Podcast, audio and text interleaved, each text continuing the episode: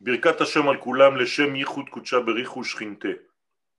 אנחנו היום נעסוק בעניין מיוחד ספציפי הקשור לפרשת כי תישא כמובן. הפרשה אומרת את הדבר הבא: כי תישא את ראש בני ישראל לפקודיהם ונתנו איש כופר נפשו לשם, זה ייתנו. כל העובר על הפקודים, מחצית השקל בשקל הקודש. ואני שואל שאלה פשוטה מוריי ורבותיי, חברים אהובים, מה פירוש לשאת את ראש בני ישראל? מה זה כי תישא את ראש בני ישראל? למה צריך בכלל לשאת ומה פירוש לשאת ואיך עושים את זה.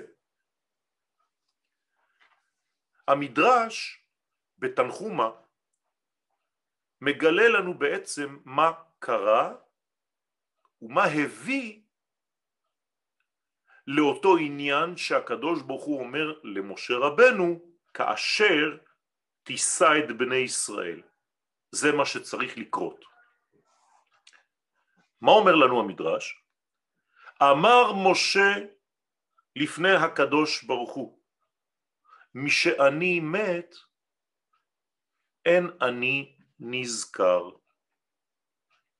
מה? משה רבנו חושב על עצמו כשאני כבר לא אהיה כאן, מה יהיה? לא יזכרו אותי? חלילה. משה רבנו כאן מדבר דברים עמוקים ובסייעתא דשמיא ננסה לפענח אותם. אמר לו הקדוש ברוך הוא למשה חייך.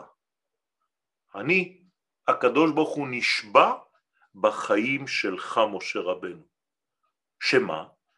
כשם שאתה עומד עכשיו ונותן לישראל את הפרשה הזאת שמדברת על מחצית השקל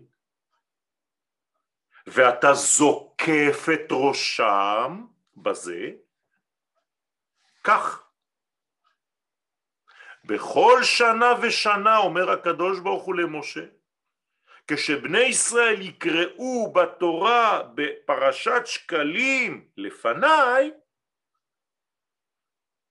כאילו אתה עומד שם באותה שעה ושוב פעם זוקף את ראשם.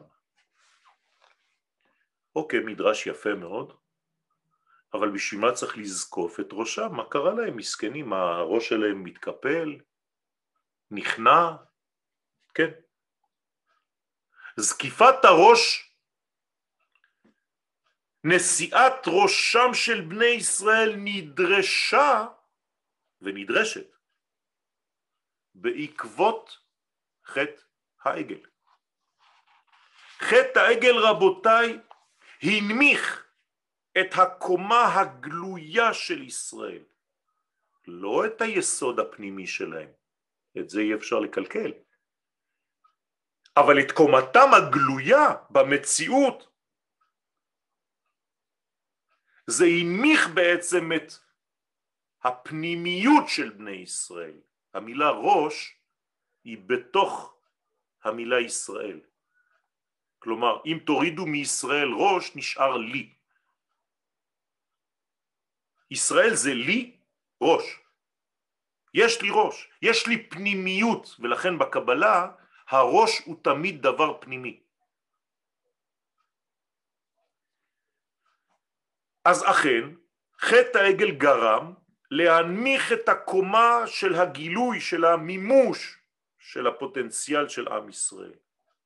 כלומר, החטא הזה השיב לעולם דבר מאוד חמור, את זוהמת הנחש. עכשיו זה מילים יפות או לא יפות כל כך, אבל מה זה? מה זה זוהמת הנחש? שומעים את זה בכל מיני שיעורים, זוהמת הנחש, כן, מה זה? זוהמת הנחש היא אחת, היא בעצם המחשבה המקולקלת שהאדם לבדו בעצמו יכול לקחת לידיים ולהחליט בשכלו הרציונלי מהם הקריטריונים של הטוב ושל הרע. זו היא זוהמת הנחש. כשאדם לא יודע, והרי כולנו סובייקטיביים, אז מה שטוב לי לא טוב לך. אז מי צודק? לכן אנחנו לא יכולים להישען על מדרגות אנושיות ולכן רק דבר אחד יכול לשנות אותנו לגמרי, לגדל אותנו, להגדיל אותנו זו תורה אובייקטיבית שבאה מן המוחלט רק מהקדוש ברוך הוא אני לא יכול לקבל תורה שבאה מבן אדם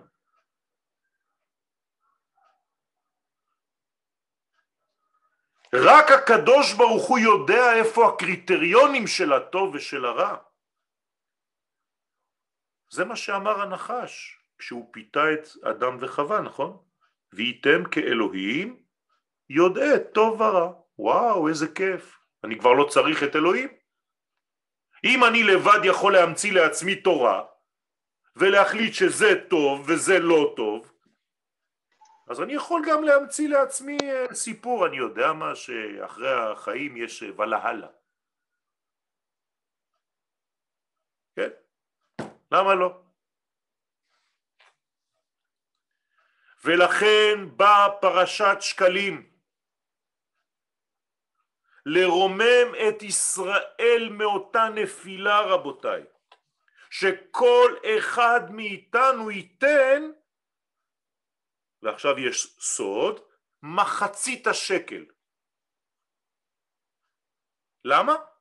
כדי לכפר על השתתפותו בחטא העגל והכסף הזה שאני נותן, מחצית, כנראה שיש מחצית אחרת, יש חצי אחר איפשהו ואני נותן רק חצי כי זה החצי הנמוך זה החצי של החטא שלי והכסף של אותו חצי ישמש להסיר את המסך שבניתי לעצמי שיסתיר אותי מהקדוש ברוך הוא חס ושלום אחרי החטא. כלומר מה עושים עם הכסף הזה שאני נותן מחצית השקל אני את אתה בונים יסודות למשכן. מה זה יסודות? רגליים. אמרתי לכם מקודם, החצי שאני נותן הוא החצי של הרגליים, הוא החצי הגלוי, הוא החצי החיצוני, שהרגליים זה מחוץ לתוכן הפנימי, לבר מגופה. אז נכון, בחלק החיצוני הזה חטאתי, בחלק החיצוני הזה נראה לכאורה שעוויתי, פשעתי, קלקלתי. אבל זה רק חצי. רבותיי, יש כאן אופטימיזם גנוז. אני רוצה לומר לכם שהחצי השני אף פעם לא נפגע, אף פעם לא התקלקל, אף פעם לא הלך לאיבוד וגם לא ילך לאיבוד לעולם. כלומר, כל מה שתעשה בחיים שלך, ואני לא מזמין אתכם לחטאים, כן? אבל כל מה שתעשו בחיים שלכם, לא חשוב מה, זה לא יכול לקלקל יותר מאשר חצי. רק החצי החיצוני, רק החצי התחתון, רק הרגליים, אז אתה יודע מה? קלקלת את החצי החיצוני, את הרגליים, תן כסף, חצי, מהנפש שלך, שקל זה בגמטריה נפש, תיתן חצי כדי לבנות את הרגליים של בית המקדש, את היסודות, את האדנים, את שם אדנות. כי אתה קלקלת שם בחיצוניות בשם אדנות. אתה יכול לקלקל את שם הוויה? אתה לא יכול, אתה יכול לקלקל רק את הגילוי. אז את שם הוויה בחיים לא תקלקל, אבל את שם אדנות, מה עשית? גרמת לשם הוויה שלא יתגלה בשם אדנות. אז תן כסף כדי לתקן את האדנים. וזה בחינת הנפש, המעמידה את כל הבניין, הרי אם אין לי נפש, אין רוח, אין נשמה, אין חיה, אין יחידה, אין כלום. הכל עומד על הנפש. ולכן אומר הפסוק שאמרתי לכם בהתחלה, כופר נפשו. למה? שוב פעם, כי רק החלק החיצוני הנמוך בך, וכבר ראינו בשיעורים אחרים שנפש פירושו רצון, פשוט לא ידעת מה לרצות. שכחת מה צריך לרצות. אתה מקבל אינפורמציות לא נכונות, שכחת מהו הרצון המקורי האלוהי. בסדר, אפשר לתקן. כופר נפשו לשם, לחזק את הבסיס שלנו ביחס שלנו לשם. עכשיו סיפרתי לכם מדרש, אני רוצה לספר לכם את ההמשך. חז"ל מספרים לנו את החלק השני. אומרים לנו חכמים שמשה רבנו לא הבין את היסוד הזה והקדוש ברוך הוא בעצם נתן לו שיעור ואני שמעתי את השיעור שהוא נתן למשה ועכשיו אני אומר לכם. עכשיו מה אומר השיעור הזה רבותיי? כתוב שמשה נתקשה במצוות מחצית השקל. כן? אפשר להבין בכמה דברים, נתקשה הפך להיות קשה. או קשה היה לו להבין. אוקיי. דרך אגב אפשר לפרש כך וכך ואין לנו זמן כי השיעור יחסית קצר, אבל בואו נתקדם. למה משה התקשה או נתקשה במצוות מחצית השקל? פשוט מאוד. משה לא הבין איך ניתן לכפר על חטא כל כך חמור. הרי כאילו זה, זה, זה, זה נגמר, אין, אין יותר מה לעשות. החזרת את העולם למצב של עיגולים, חטא העגל. כאילו אין כבר יושר אלוהי בעולם הזה. הכל מתנהל בעיגולים, הכל אותו דבר, כולם צודקים, פוסט מודרניזם. אתה צודק, הוא צודק, הוא צודק, הוא צודק, מה אתה אומר לי כולם שהם צודקים? נכון, גם אתה צודק. כולם צודקים. אין אמת. משה רבנו לא הבין את הדבר הזה. עד שהקדוש ברוך הוא הראה לו, אומרים חז"ל, למשה מטבע של אש. איפה? מתחת כיסא הכבוד. מה זה הדבר הזה? מה יש מתחת כיסא הכבוד רבותיי? אתם יודעים מה יש מתחת לכיסא הכבוד? נשמותיהם של ישראל, השורשים, הקופסאות, הבסיס האמיתי. לא מה שאנחנו רואים כאן בחיצוניות, מה שאנחנו באמת, מי שאנחנו באמת. זה נמצא מתחת לכיסא הכבוד, ושמה מראה הקדוש ברוך הוא למשה, מה הוא מראה לו? מטבע של אש. מה שוויה? מה שוויו של המטבע? חצי שקל. הרי זה מה שהוא אומר לנו לתת. איך אני יודע שהוא מראה לו את זה? איך חכמים הגיעו למסקנה שהוא הראה לו את זה? פשוט מאוד, כתוב. זה ייתנו. כשכתוב זה בתורה זה כאילו מישהו מראה לך באצבע, כזה. תסתכל ותעשה בדיוק אותו דבר. זה מה שהם צריכים לתת. אז מה הוא הראה לו בעצם? חצי שקל. אבל יש הבדל. חצי שקל שאני נתתי כאן זה חצי שקל. שמה זה באש. מה זה? מה זה האש הזאת? יש פה בעצם קודם כל שאלה. מה ראה משה? מה הבין משה במראה הזה שהקדוש ברוך הוא מראה לו מחצית השקל וכאילו משה אומר לו אה בסדר עכשיו הבנתי מה, מה הבנת?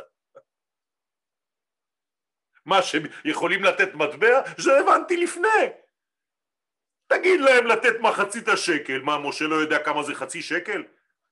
אז מה היה קשה למשה? לא היה קשה למשה הצורה אלא בעצם מה שקורה כאן זה דבר גדול מאוד, איך דרך הדבר הזה, לא לשכוח את הנושא שלנו, משה יוכל להרים, לשאת את ראשם של ישראל, לחזור לגאווה הלאומית שלי. האם זה לא אבוד? הרי חטא העגל היה חורבן גדול מאוד, הרס, של כל מה שראו עיניהם בסיני. איך אתה יכול לתקן דבר כזה? והדבר היה כל כך קשה לא רק למשה, לישראל בכלל. להאמין שיש משהו שיכול להועיל. האם יש תשובה לדבר הזה? אני רק מזכיר לכם, כן? עשה לנו אלוהים אשר ילכו לפנינו. זה מה שהם אמרו. עכשיו זה לא אפילו בלשון יחיד, זה בלשון רבים, עשה לנו אלוהים. רש"י במקום ביקשו אלוהות הרבה. וואי וואי וואי וואי, אפשר לחזור מזה? עכשיו כמה זמן זה?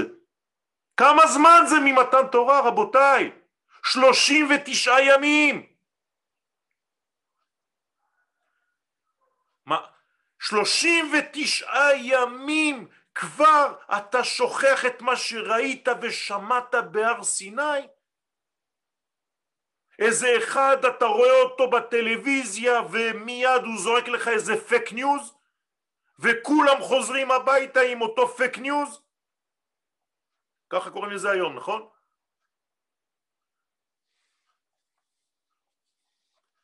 אז בני ישראל לא האמינו שיש תשובה לדבר הזה. משה רבנו לא האמין שיש תשובה לדבר הזה. רבותיי, זה יכול לקרות? כן, כי אם לא התורה לא הייתה מספרת לנו את זה. יש חטאים בחיים שלנו שעשינו ושאנחנו בעצמנו מאמינים שאין לזה תיקון חלילה ולבד אנחנו בעצם מה עושים? זורקים את כל האחדות הזאת האלוהית והם מתחילים בעצם להתפזר עשה לנו אלוהים אם כבר חטאתי ואין מקום לתשובה אז אה, מה, אני, אני בין כה וכה אין לי שום מקום, לא בגן עדן ולא בכלום, אולי בוולהלה. מה אני עושה מהחיים שלי? אני אבוד! ואז אתה נופל בעצם לדיכאון הרבה יותר חמור ממעשה העגל עצמו.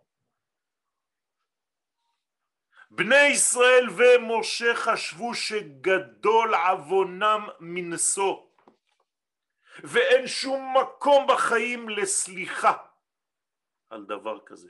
רבותיי, זהירות בחיים, אל תיפלו לדבר הזה. לא חשוב מה עשיתם. לא חשוב מה עשינו. זה דיכאון יותר חמור מכל השאר.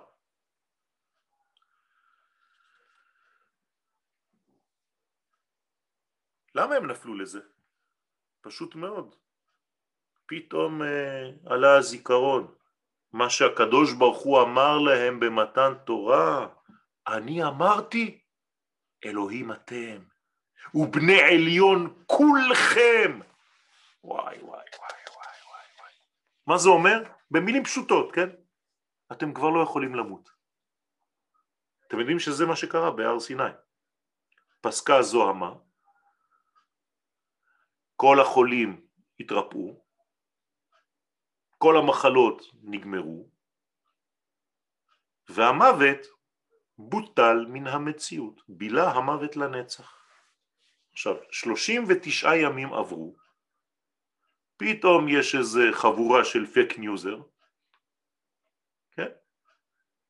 הערב רב, שזה הדוגמית של אומות העולם שיצאה יחד איתנו, שבאה ומחבלת בתוך איזה מין אה, קונכייה שם בהאג, ורוצה להגיד לנו שאנחנו פושעים, ואנחנו נופלים. הקדוש ברוך הוא הודיע לישראל שהגיעו למדרגה כל כך גבוהה שאפילו מלאך המוות כבר לא יכול לשלוט עליהם. ואחרי זה אתה נופל לחטא שכזה, הכל צונח, הכל מתמוטט. אכן כאדם תמותון. מה זה כאדם? כמו האדם הראשון. כי בעצם חזרתם, שחזרתם את אותו חטא בצורה אחרת. אז תמותון, מה זה תמותון? הנון שלכם. אין כבר. אז זה כאילו נגמר, אין, אין כבר כלום. לכן אתם חייבים עכשיו, ועכשיו זה הסוויץ', ונהפוך הוא, נשיאת ראש. כלומר היינו יכולים להמשיך ככה, נכון? להשפיל, להשפיל, להשפיל, קלקלת, הרסת וזה, עכשיו אתה לא תצא מזה, נגמר, לא רוצה לראות אותך יותר. זה מה שקורה? לא. מעניין. עכשיו אני לכלכתי לכם את כל התמונה. חטא חמור, הכל. נו, מבחינה לוגית, הקדוש ברוך הוא צריך להגיד, נמאס, נגמר, יאללה, בואו בוא נחסל את הכל. שום דבר. כי תישא את ראש בני ישראל, תרים להם את הראש, משה רבנו. מה, מה, מה, מה, מה? מה יש? אפשר להרים את הראש? אתם יודעים מה זה נשיאת ראש? להאיר בהם את אור הדעת, את ספירת הדעת. אתה חונן לאדם דעת, תכוונו בזה רבותיי. כשאתם מתפללים אתה חונן לאדם דעת, זאת הכוונה הכי גדולה. להבין שמה? וגם את זה לא לשכוח, מה שאני הולך להגיד לכם עכשיו. לא בגלל שאני אומר לכם את זה, אלא בגלל שזו האמת. שבשורש, בחצי העליון, לא בחצי התחתון שקלקלת, אף פעם לא קלקלת, אתה צדיק גמור. שם למעלה לא קרה כלום. אתה רוצה לראות? הנה, תראה, מטבע של אש. מה זה? אהבה בוערת כמו אש שלהבת יא, בחיים לא קרה כלום, אני לא יודע אפילו על מה אתה מדבר. אתם יודעים שכשאנחנו עושים את הי"ג מידות של רחמים, אנחנו אומרים השם, השם, צריך לעצור בין שניהם. למה? אומרים לנו חז"ל בגמרא, השם שהייתי לפני החטא זה אותו השם אחרי החטא. מה זהו? בגלל שחטאת, הלכת לאיבוד, נגמר, כל החיים שלך הלכו? לא. לא. לכן כדי לחזק את רוח ישראל, אז ועכשיו, פתח הקדוש ברוך הוא שער למשה רבנו, גילוי מיוחד מתחת כיסא הכבוד, אומר לו בוא בוא בוא בוא תראה בוא. בוא תראה מה זה נשמת ישראל. מטבע של אש החצי העליון, החצי הפנימי אף פעם לא יתקלקל אני רוצה שתראה לישראל כמה אני והם שייכים ונשואים וקשורים וכמה אנחנו קרובים אחד לשני. במידה כזאת שהאהבה שלי אף פעם לא נפגמה, אפילו אחרי חטא העגל החמור הזה. רבותיי, אם לא היינו מדברים, אתם רואים שעכשיו מה שאני אומר לכם זה לא לוגי, נכון? זה לא הגיוני בכלל. לפי השכל הרציונלי שלי, ודרך אגב יש אנשים חולים, חולי נפש,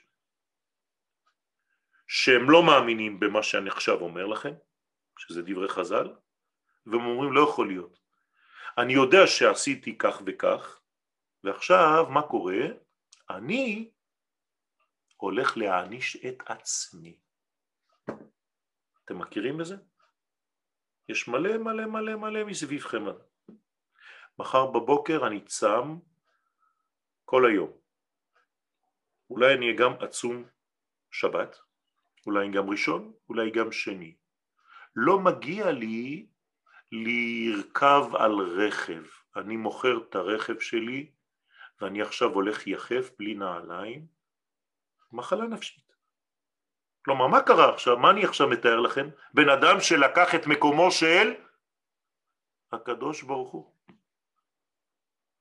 זו מחלה נפשית רבותיי.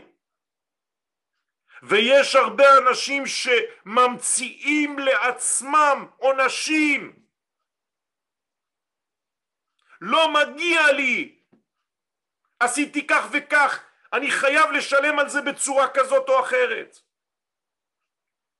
אומר הקדוש ברוך הוא אתה קלקלת למטה, למעלה אני מראה לך את לבת האש של האהבה שלי שנשארה בוערת גם אחרי חטא העגל.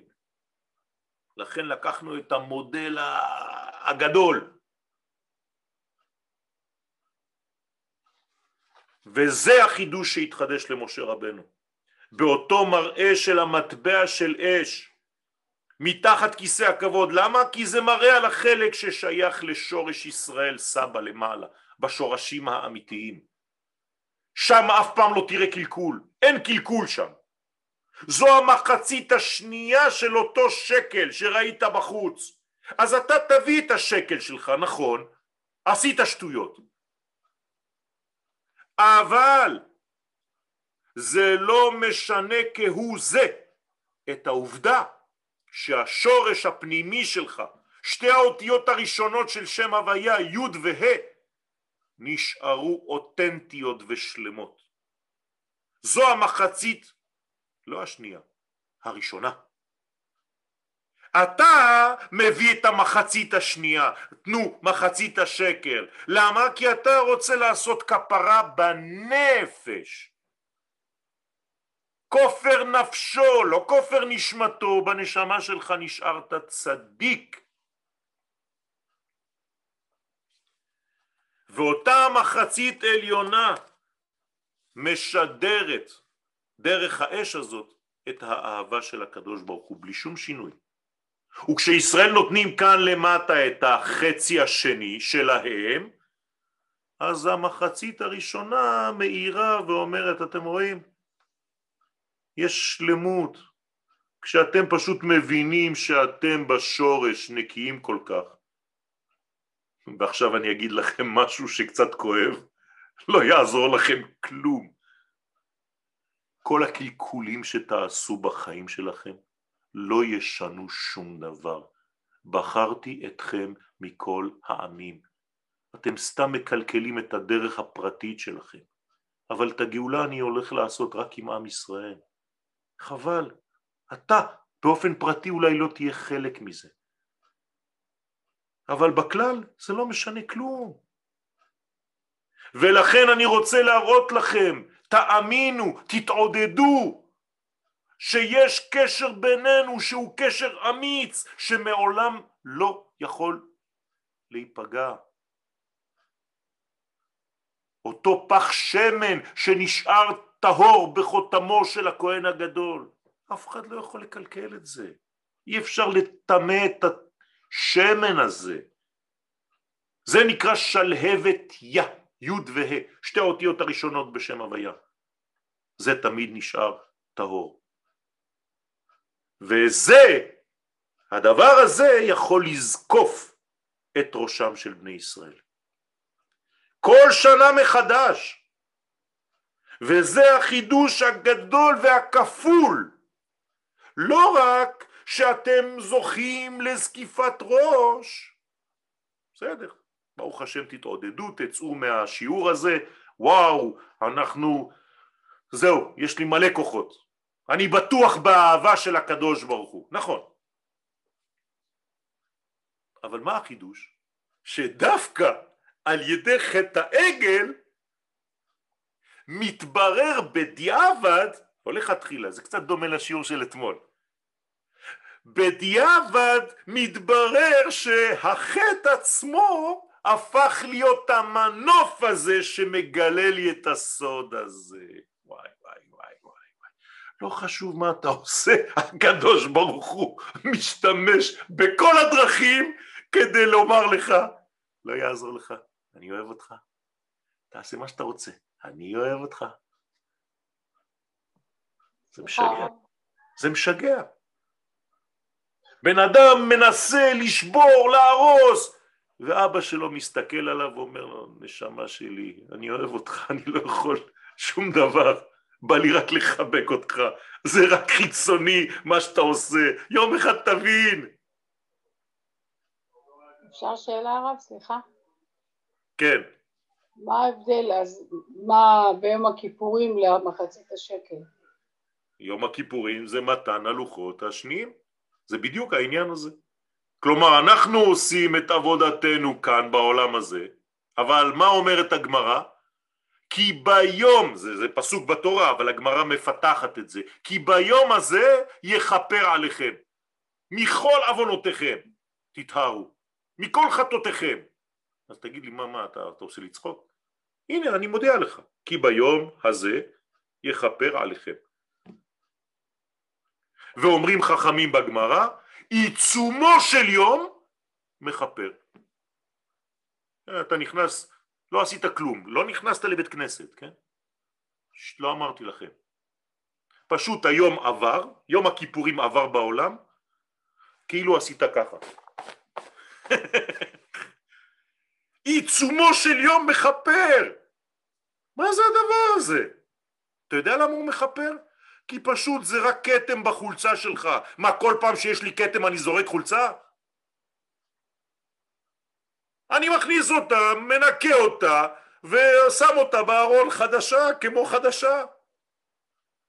כך הם עוונותיהם של ישראל, הכל חיצוני, שום דבר לא נדבק בהם בפנימיות.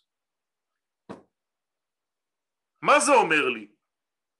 שבזכות חטא העגל, עכשיו אני משתמש במילה קצת יותר בומבסטית, לא צריך לחטוא בעגל, כן? אבל בדיעבד, בזכות חטא העגל, בזכות חטא חמור כזה, אתה זוכה לראות עד איפה הדבר מגיע, עד איפה הקדוש ברוך הוא אוהב אותנו באמת. רבותיי, יש לנו נפילות כאלה בחיים, נכון? הרבה מאיתנו, יש לנו מלא נפילות. אם הייתי מספר לכם מה אני עובר בחיים שלי, הייתם משתוללים משתגעים. יש לנו הרבה דברים שיכולים פשוט לחרפן אותנו לגמרי. ודווקא בנפילות האלה זה מברר לך דברים. אתה יודע מה זה מברר לך? מי הם באמת האוהבים שלך? מי באמת נשאר איתך? מי באמת אוהב אותך? אתה מגלה את האהבה האינטנסיבית הזאת דווקא בגלל שאתה במצב לא, לא, לא, לא, אחי, אחי, אחי. וכמה גדולה האהבה הזאת. לכן יוצא שזה בעצם רווח. לפעמים הבלגן עצמו, הנפילה עצמה, החטא, ההחטאה הזאת, הופכת להיות בעצם רווח. עצום. לא רק שאני זוכה להבין איך לכפר על החטאים שלי, אבל אני מגלה את הבסיס, את היסוד לכל הבחינה הזאת שאני מדבר עליה שזה קרבת הקדוש ברוך הוא וכנסת ישראל. מה, לא היה שווה? כאילו אחרי השיעור הזה אתה תגיד, אבל היה שווה, חטא העגל היה שווה.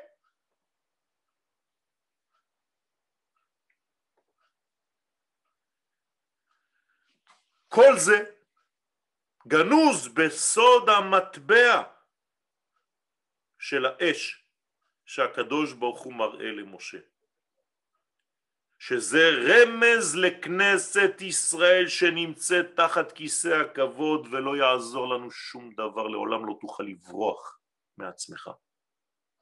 האהבה שלי אליך זה אינסופי, שלהבת תהיה תמיד בוער, למטה חצי שקל שלך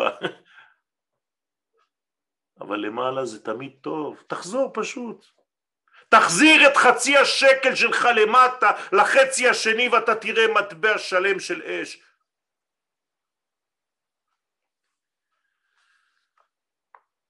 עכשיו אני שואל שאלה ששאלתי בהתחלה ולא עניתי עליה. למה משה כל כך דואג שכשהוא ימות אז ישכחו אותו?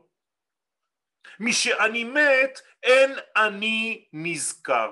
מה זה אגו? כשאני לא אהיה פה הם ילכו לראות רב אחר? חלילה. אלא שמשה דואג שהאהבה הזאת, שההבנה הזאת תישאר גם כשהוא לא יהיה יותר כאן כדי לעודד אותנו ולראות אותנו. אז איך? גם כשמשה לא יהיה כאן כדי להראות לנו את המטבע של האש, את החצי העליון, כל שנה, אומר לו הקדוש ברוך הוא, כשעם ישראל יגיע לקריאה בתורה של אותה פרשה, אתה כאילו תהיה פה, תגיד להם, הנה אני אומר לכם, זה מה שמגלה לנו המדרש, כלומר משה נמצא פה בפרשה שלנו ומעודד אותנו מכל הנפילות שהיו לנו. אל תדאגו אני כאן. עכשיו בוא נראה אם זה סתם שטויות שאנחנו מנסים ללטף את עצמנו כדי להגיד כן הקדוש ברוך הוא אוהב אותנו הכל בסדר או שזה אמיתי? פשוט מאוד אז הלכתי לראות בתורה. דה פקטו כמה חטאים היו במדבר רבותיי? מלא. ארבעים שנה עקות בדור ואומר עם טועה לבב הם. תגידו לי, אתם ראיתם פעם אחת שענני הכבוד נעלמו? לא. למה? ראיתם פעם שהבאר של מרים הפסיק לתת מים? לא. למה? ראיתם פעם שהמן הפסיק לרדת מהשמיים? לא. כלומר, למרות כל החטאים, למרות כל מה שעשינו, הקדוש ברוך הוא כאילו ממשיך איתנו. נו נו נו נו נו, אתם יודעים מה זה מזכיר לי? זה, זה כאילו איזה אבא כזה שאומר לילד שלו, מסכן, הוא יודע, ילד בן שנתיים, מה אתה רוצה? נו באמת. אנחנו תינוקות. אז הקדוש ברוך הוא אומר, לא, לא, לא, לא, לא.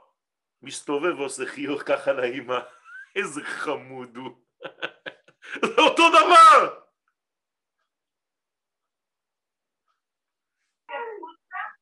אומרים לנו חכמים, ואם זה לא יספיק בדורות האחרונים, מה שאני אומר לכם, כי אולי בזמן בית המקדש אז עם ישראל כן יכול להבין את זה. אז בדורות האחרונים אני אביא לכם איזה ברושט של צדיקים שתמיד כל התורה שלהם זה יהיה רק זה. כך מבטיחים חז"ל. את מי הם שלחו לנו? את רבי שמעון בר יוחאי עליו השלום. מה אמר רבי שמעון בר יוחאי? הייתה לו מנטרה אחת, רבי שמעון בר אנא בחביבותא טליה מילתא. כלומר הולך ברחוב ואומר אנא בחביבותא טליה מילתא. אהלן, אנא בחביבות התליה מילתא. אתם יודעים מה זה אומר? אני מדבר, באתי לעולם הזה רק להגיד לכם כמה הקדוש ברוך הוא אוהב אתכם. זה מה שעשה רשב"י, וכל הזוהר מלא בזה. לא מספיק לך? אני אביא לך את האריזל. כל תורת האריזל. רק על הדבר הזה. אני אביא לך את הרב קוק, אני אביא לך את הבעל שם טוב, זכר צדיק וקדוש לברכה. זכותו תגן עלינו. מה זה כל הרבנים האלה? רק דבר אחד רבותיי, ובעקבתא דמשיחא בזמן שלנו יהיו כאלה שתמיד ילמדו זכות על עם ישראל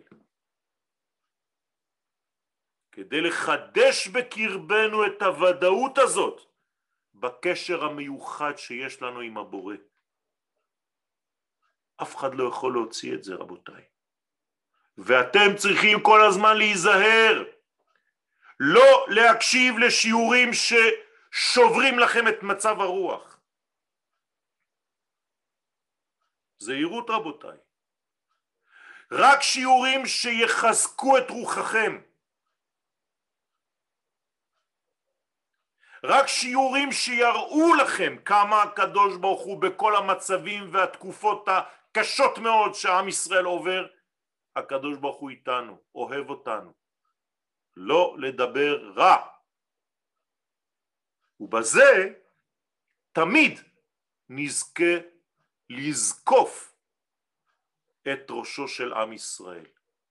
זה נקרא בעצם כי תישא את ראש בני ישראל, אתה תרים אותם בזכות הראש שזה הדבר הפנימי בעם ישראל. זה השורש היסודי הפנימי ותמיד תמיד תחפשו את הנקודה הזאת, תמיד שתהיה לכם עין טובה לחפש את הנקודה של האהבה האלוהית. קל מאוד מאוד להכפיש את כל מה שיש לנו בחיים. זה זבל וזה זבל וזה לא שווה כלום וכולם זה וגנבים וטטטט. הרבה יותר קשה להכשיר מאשר לטמא, נכון? אבל חכמים אומרים לנו שההיתר הוא הרבה יותר גבוה מעצם העובדה שאתה אומר לא כשר. לא כשר זה פשוט, אתה זורק מהחלון ונגמר הסיפור. כוח דהיתר עדיף. אז יהי רצון שלא נשכח לרגע אחד ונזכור כמה הקדוש ברוך הוא אוהב אותנו וזוקף אותנו את ראשנו אפילו בזמנים כל כך קשים ולכן לקחו את הדגם הכי הכי גרוע, חטא העגל. מה, יש לך יותר מזה? אין לך, אז תרגיע. אם בחטא העגל הוא עשה לך את זה, עכשיו זה לא ייתן לנו חשק ללכת לעשות חטאים, להפך. בגלל שאנחנו רואים את האהבה הזאת, אין לנו חשק בכלל לאכזב אותו. ברגע שמישהו אומר לך כל היום לא אכפת לי מה תעשה, אני אוהב אותך, זה ישגע אותך, בסופו של דבר אתה לא יכול, אתה נכנע. אז אנחנו נכנעים לאהבתו של הקדוש ברוך הוא לעם ישראל, וגדלים מאותה אהבה, כי אותה אהבה זה לא סתם אני אוהב אתכם מרחוק, אהבה בלשון התורה זה נתינה, זה השפעה, זה חיים. אז יהי רצון שתחדור בנו השמחה הזאת וכי תישא יהפוך להיות ממש בחינה של נישואין. הקדוש ברוך הוא מתחתן איתנו. דרך אגב, כשחתן מתחתן עם הכלה, הוא אומר לה, הרי את מקודשת לי. הוא אומר לה את האותיות של ישראל, לי. אבל הוא אומר לה אחרי זה, ראש. ראש זה ביחס הפנימי שיש ביניהם. אז יש גם לי ויש גם ראש. תודה רבה לכולכם. שבת מבורכת. שבת מבורכת, יישר כוח, תודה רבה. תודה רבה.